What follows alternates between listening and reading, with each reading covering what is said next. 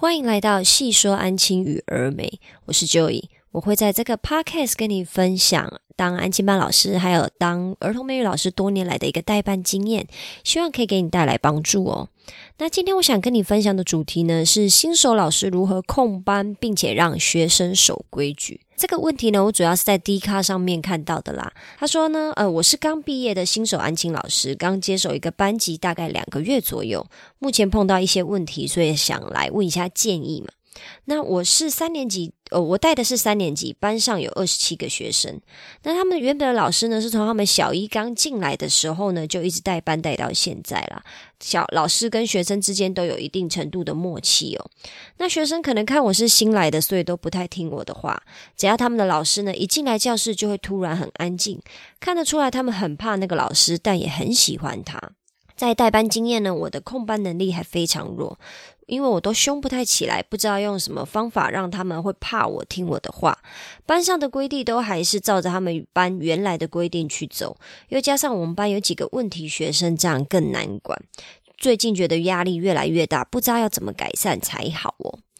那我看完这个文章呢，我觉得是有一个重点啦，就是新手安青老师的这个部分。因为如果是有经验的安青老师的话，即使今天我们要接手一个新的班级，都还是有自己的代班原则，还有自己的代班风格嘛。那这位老师既然会在 D 卡上面求助，就代表说他目前还没有建立出一个适合自己的代班方式，所以才会有点六神无主哦。这边想要先跟你强调一个很重要、很重要的部分，就是适合自己的代班方式这个部分呢。每个老师的带班方式啊不同，是因为每个老师的个性都不一样嘛。像我的个性跟你的个性可能就不一样啊，所以其实我们两个人带出来的班级的风气是不太一样的。那如果你有听我之前的 podcast，你应该可以知道，说我是一个很讲求规矩、很军事化教育的老师哦。因为我的个性就真的是这个样子啊，我喜欢有规矩。规矩才可以成方圆 啊！老天，这个真的是一个很老派的一句话，但我非常喜欢，因为我真的内心是这样子想说，就是要有规矩，小朋友才会 follow，才会听话嘛。那所以我很要求我的孩子要守规矩、守秩序，他们必须要知道什么时候要做什么事哦。但是呢，我的课题我自己也有我自己的课题啊，就是我要学着如何鼓励孩子，然后我要尽量让孩子跟我有互动，让他们觉得说啊，我也还是个人呐，就是不是个恶魔，算是个有趣的老师哦。那我想要问一下这位老师哈，请问一下他最在意的是什么呢？就是说，先不管补习班或者是家长的诉求，这位老师可能要思考一下：说，如果今天是自己的孩子，不管是自己真的亲生的孩子，还是说自己代班的孩子，会最在意孩子的哪个部分呢？如果不要求孩子的这个部分的话，他自己就会受不了。那再根据这个思考呢，慢慢延展出适合自己个性的代班方式。因为你要求孩子要做到的是你真心认为很重要的嘛，而不是其他人规定你的，啊。那你做起来就会比较自然，然后也会比较甘愿，你会比较持久，你会撑得比较久哦。那这边先告诉你哈，孩子他其实很聪明，但也非常的邪恶哈。我认为孩子是很邪恶的啦，就跟我认为人类其实很邪恶一样，我们就是有那个动物邪恶的本能。那既然你现在带的是三年级哦，前一位老师已经跟孩子相处最少就是一到两年或二到三年了嘛，因为我不确定呃之前的话这个老师还有没有换过，就是其他的老师带这个班级啦。所以前妈就是前一位老师哦，跟孩子有默契是非常正常的，因为孩子已经很清楚知道他的原来老师的规矩还有脾气嘛，那自然知道要怎么跟这个大人相处啊。他们做什么事情会被骂，那有什么表现又会被夸奖，那这一一连串的相处呢，还有就是经验呢，在外人看来就是一种默契嘛。就像我带我们班，我带我之前的班也是带三年了，那外人看起来可能也会就是哦，我好像眉毛撅一下，我们班小。朋友就知道要做什么了，因为我撅眉毛可能是我要发火了的意思嘛，所以小朋友会小朋友跟老师之间的相处呢，看起来是默契呢，就是在呃各个小动作还有各个事件的经营上面达到出来的啦。那这个老师也不用就是把他想的好像很厉害。那这边我先跟你声明一下哦，就是呃孩子他很聪明也很邪恶这个部分呢，不是因为他看出来你是新老师，当然。也有可能是因为他看出来你是新老师啦。但是他们最主要不是因为你是新老师，所以有点爱理不理。那是因为他们看出来你不是一个严格或者是很凶的老师，也就是说，他们不知道你的规矩在哪里，也不知道你会不会给奖励或者是处罚。在一切都是你知道未知数、不清楚、不明朗的情况下呢，孩子就是你知道放飞自我，照着他们原来的本色出演啊！出演就是在安庆班的这场秀嘛。我觉得有时候我会觉得我们人生。的各个面相可能都是不同大大小小的秀啦，只是看你演表演给谁看这样子。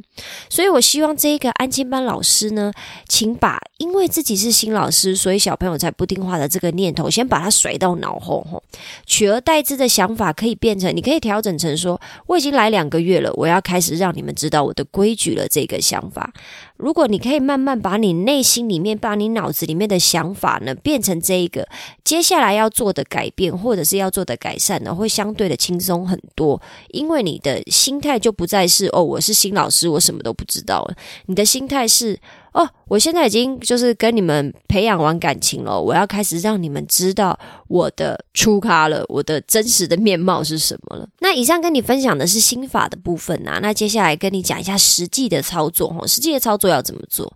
那我这边呢，可能会先请你要去请教前一位老师，请教他的经验哦。既然他是三年级的班级嘛，那前人是不是最少有好几年的代班经验呢？那我会建议这个老师呢，可以花点时间跟前一位老师师聊聊，了解那个老师的代班风格、赏罚制度，还有需要特别留意的特殊学生呢。就是在我们还没有自己的一套系统与代班经验前呢，我都会建议新手老师先 follow 前人留下来的规矩还有经验啦。等到很熟悉班务还有孩子的个人状况之后呢，我们再慢慢的把代班方式调整成符合自己个性的方式。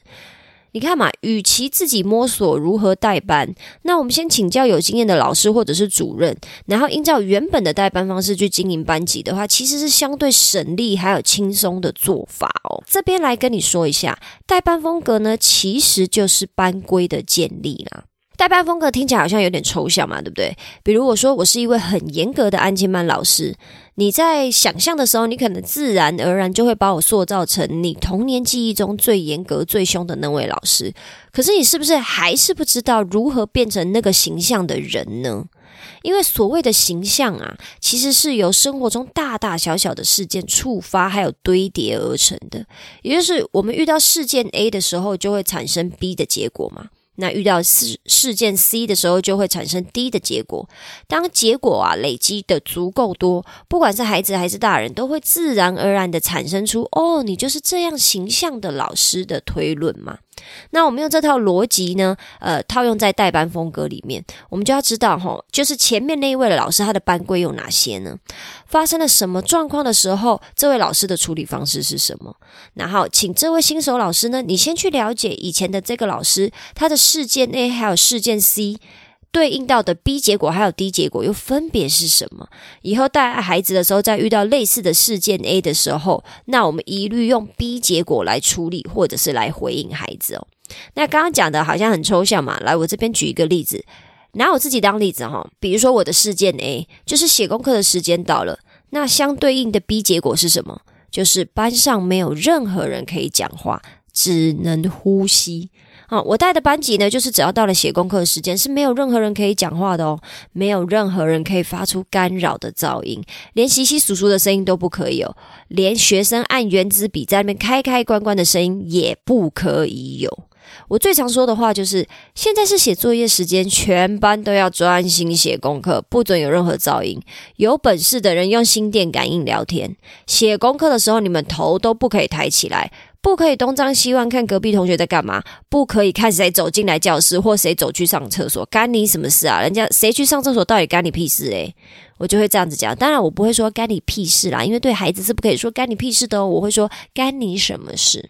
好，那我这边再跟你举一个例子哦，比如说我的事件 C，就是孩子忘了写我的作业，那相对应的 D 结果是什么呢？这边分两个哈，一个是孩子有主动承认，所以就被我念念而已，请他当天补完我的作业才可以写国小的中文作业哦。那另外一个状况是，孩子没有主动承认没写功课，是我追查的时候他才说啊，他忘记写了，他就会被我臭骂一顿以外，还要把没写完的作业补完加罚写一遍哦。那这边当然还是有一些特殊情况可以微调一下啦，比如说，如果是很偶尔才忘记，然后他平常表现是很优良的孩子啊，又有自首来承认说，哦，他忘记写作业了，那我当然就是口头警告，念个两句就好了嘛。可是如果是那种很常忘记的小朋友啊，还要我提醒，还要我追问才承认没写作业的孩子，这不骂两句不是对不起我自己吗？所以我当然就是会暴骂他一顿以后，然后再做出相对应的处罚嘛。那可能对于这位老师会觉得说啊，一开始我到底是。我怎么会知道说他到底是我需要暴骂的学生，还是我需要去就是呃给他撒避暑的那一种？那我会建议呢，如果是这种情况下，就是你跟孩子还不够熟悉的情况下呢，初期都可以口头警告就好了。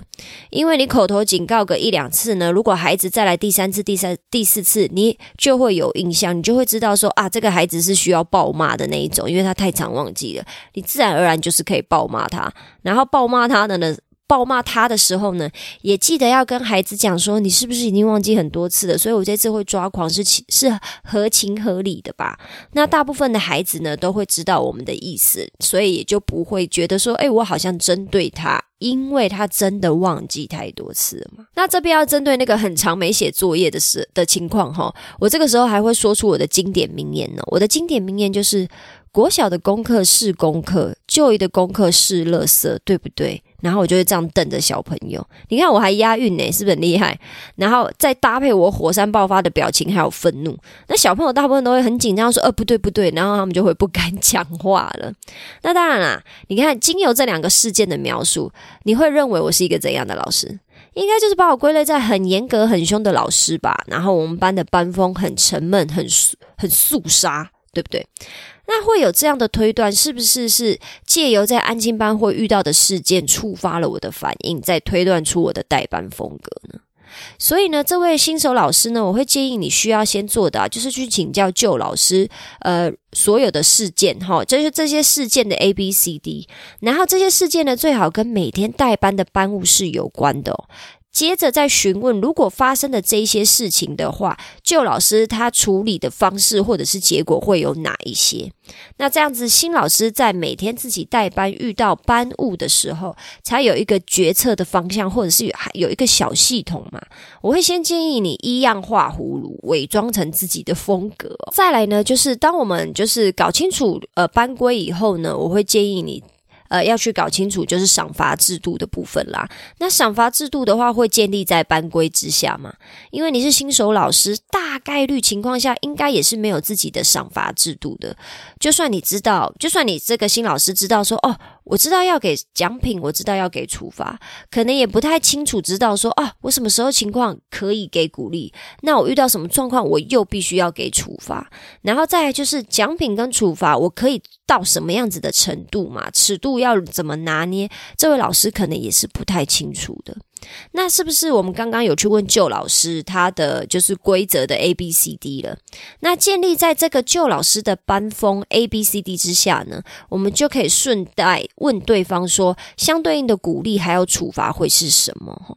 那旧老师可能会回答说，哦，如果遇到 A 情况的话，我们就口头告诫就好啦。那遇到 B 情况的话，我们做得好的就可以给一点小奖品或者是加点加分嘛。那没做好的就是没奖品而已。那遇到 C 的状况的话，可能就是做得好是应该的啊，没做好的话就反而还要处罚等等。比如说像写作业这一块啦，我就是会比较倾向于，就是你作业写好是应该的，你没有写本来就是应该会要有处罚嘛。这个地方我就是鼓励会给的比较少，还是会有鼓励啦，但是相对的，就是跟上课踊跃举手发言或者是很专心写功课的这个部分，我给的奖励就会相对来讲比较少。那新老师在代班的时候，是不是就可以沿用旧老师呃原本的制度去做班级经营嘛？因为其实小朋友已经跟旧的那些制度很熟悉、很习惯了。那刚好新老师也还在摸索跟建立自己的风格的话，我们倒不如就先沿用旧有的制度，然后等到新老师熟悉班务还有小朋友的时候呢，再加上小朋友也跟新老师比较熟以后，我们再用旧有的制度下去做一个延展哦，然后慢慢调整成适合自己的方式哦。那我这边调整的意思是，比如说这位新老师喜欢用鼓励的，那孩子做对事情的时候，是不是给的加分或加点或鼓励就可以多一点嘛？甚至你会想要取消某一些处罚，比如说就不用罚写，我们先口头告诫，那告口头告诫没有用，一段时间没有用之后，我们再来罚写，这也是可以的。但因为比如说像我就是一个。规矩比较严格的老师嘛，那打破我的规矩，你就是会被处罚，你就是会被我骂，所以我的处罚一定会有，可是我也会尽量调整成鼓励的次数要大于处罚的次数，那这是我现在的课题啦，我还在学。那赏罚制度呢，其实是真的帮助我的班级经营哦。如果你想要了解更多的话，也可以到赏罚制度如何帮助我代班这集 podcast 去听听看，说不定你会有收获。那最后呢，最后我这边想要跟这位新手老师说的呢，是你必须要了解呃班级问题制造者的状况，这是非常重要的一件事情哦。你一定要去了解班上的麻烦人物，哈。那麻烦人物这个用法当然很不政治正确啦。但是站在代班老师我的角度来看，那个 trouble maker 真的是非常的麻烦哦，因为他会占据我代班老师很大一部分的时间还有心力。那不管是小朋友容易出状况，还是家长需要小心应对这些敏感地带，我都会建议这个老师先搞清楚，对代班是有非常大的帮助的哦。我这边先举一个我曾经带过孩子为例子哈，他是一个非常调皮、上课无法专心的孩子。那写功课呢，有一点拖拖拉拉。他最喜欢做的事情是什么？就是用橡皮擦还有尺来一场世界大战啊！那战场就是安庆班的桌子还有课本。那在没有人注意的情况下，这个小朋友可能已经用他的就是你知道文具用品大战了好几回合。那专心制造世界大战的战斗里呢，嗯，他当然就不可能上到英文课嘛。那是国小作业常常也就是没有办法完成，因为他根本就没有在专心啊，他就是在专心玩自己的东西。这样，那你现在知道他是重点人物了。那我们上课先不管他，只要他不干扰到别人的话，就先放生他。可是国小功课没办法啊，家长总是希望小朋友写完功课再回家吧？那你会怎么处理呢？你现在知道他是这样子的小朋友了，那你会怎么处理呢？我让你按暂停，想十秒哦，想十秒以后再按听。好了，这边我跟你说我的处理方式哦，就是只要是写中文作业的时间呢，这个小朋友都要来我的前面写功课。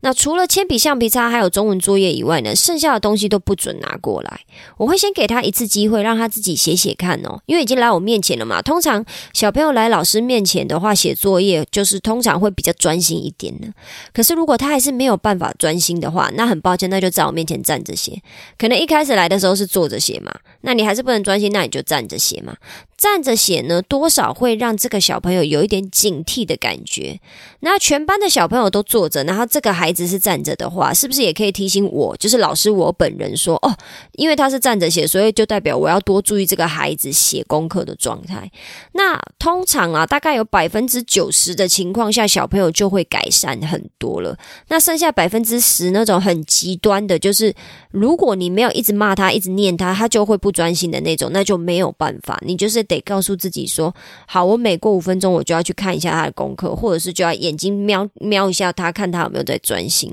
这是没有办法的事情。可是剩下大部分大概百分之九十八的孩子呢，就是来老师面前写功课，或者是站着写功课的话，他们动作就是会加快了，因为他们会知道老师在注意他们。那这边我再跟你举一个家长的例子哦，就是刚举的是呃问题学生嘛，那现在要跟你举举的例子呢，就是他不是问题家长，或者是他是问题家长，就是你需要特别留心的家长。那我这边来跟你举一个例子，就是比如说有一位妈妈，她讲话就是非常直来直往哦，如果她的孩子受到委屈了呢，妈妈是不会跟老师客气的哦，对老师的态度是非常强硬，讲话很直接的哦。可是，如果他的孩子真的做错事了，真的是小朋友不对，那妈妈也会臭骂他的孩子一顿，好好教训他。可是呢，妈妈还是希望孩子有任何状况都要跟他说，他才知道要怎么去协助孩子。那妈妈呢是不希望。平常老师都没有跟他联络，然后就忽然告小孩子状，因为他会觉得很莫名其妙嘛。就是说，诶，你平常也都没有跟我孩跟我讲孩子的状况啊，你只要一跟我联络就跟我讲他的不好，那老师你是不是在针对我的孩子？就是大部分的家长其实可能是会有这样子的反应的，所以这就是为什么我们在做安亲班老师或者是儿童美语老师，就是要。常常跟孩子啊，抱歉，常常跟家长联络一下感情啦，让家长知道说我们是真的有在用心带他的孩子，而不要而不是只会看他的缺点啊，或者是告状。那如果有做到这一点的话呢，家长大部分都会很幸福老师啦。那你现在知道 Apple 妈妈最在意的事情的时候，那你会怎么做呢？一样，我让你按暂停思考一下十秒哦。来这边，我告诉你我的想法哈，就是既然这个妈妈很在意孩子的学习状况嘛，那我就会定期的跟这位妈妈联络，告诉妈妈说，诶，孩子最近的表现，那讲好的表现呢，需要讲加强的地方嘛，因为毕竟我们人不管是大人还是小孩，我们的表现本来就是有好有坏啊。就算这位孩子最近没有特别亮眼的表现哦，我们也可以针对专心度啊、热心助人，或者是上课举手。变得比较踊跃等等来发挥哦，一定可以找到一两个进步的地方来告诉家长，然后再告诉家长说哦，我们认为还有哪边有调整或者是进步的空间。那我这边先跟你说一下，跟家长沟通呢，最好是使用三明治夹心法啦。我们先讲讲孩子最近优异的表现，表现倍儿棒的地方，哦，先让家长安心，然后我们再讲孩子需要改进的缺点嘛。拜托家长帮忙注意一下，或者是跟孩子沟通。最后说一个孩子进步很多的地方，让家长知道说，哎，孩子正在朝着正确的目标前进。让家长知道说，哦，老师我对孩子的评价是有褒有贬的哦，绝对不会只看到小朋友的缺点，我也有看到孩子的优点。那我跟爸爸妈妈讲一下，然后我们一起加油，让孩子越来越棒，好吗？以前呢，说坦白，以前的我会觉得说，啊，你他妈的，你孩子就真的只有缺点可以讲啊，我为什么还要硬想一个优点来跟你聊天呢？那针对极端案例哈，这当然是有可能发生的。我所谓的极端案例，就是真的会遇到那个孩子真的是没几代好的，就是什么都很糟糕。好，你真的很难有什么优点跟就是家长说啦。可是呢，就是。撇去极端情况不谈，吼，我们大部分的孩子呢，就真的就是有优点也有缺点嘛。那我呢，老师我呢，就会多花一点时间观察，然后借由平常日常生活跟小朋友的相处呢，我其实是可以观察孩子的某一些优点的啦。啊，真的没有优点，你就是在讲说他上课有变比较专心，或者写功课动作有稍微快一点，我觉得这个也是呃勉强可以讲的一个优点啦。起码不要让家长听了就是觉得。啊，我的孩子有这么烂吗？老师，你到底在干嘛？就是大部分的家长是会有这种念头的嘛。那这边就说了，你看，就是家长不喜欢我们只说他的小朋友的缺点嘛。那是不是讲到我自己，我也不喜欢我的主管只看到我的缺点啊？那每次开口都叫我改进，然后又不鼓励我，那这样我是不是也会觉得说，干这个工作真的是很不想做了？你到底到底有没有在打开眼睛看呐？这样。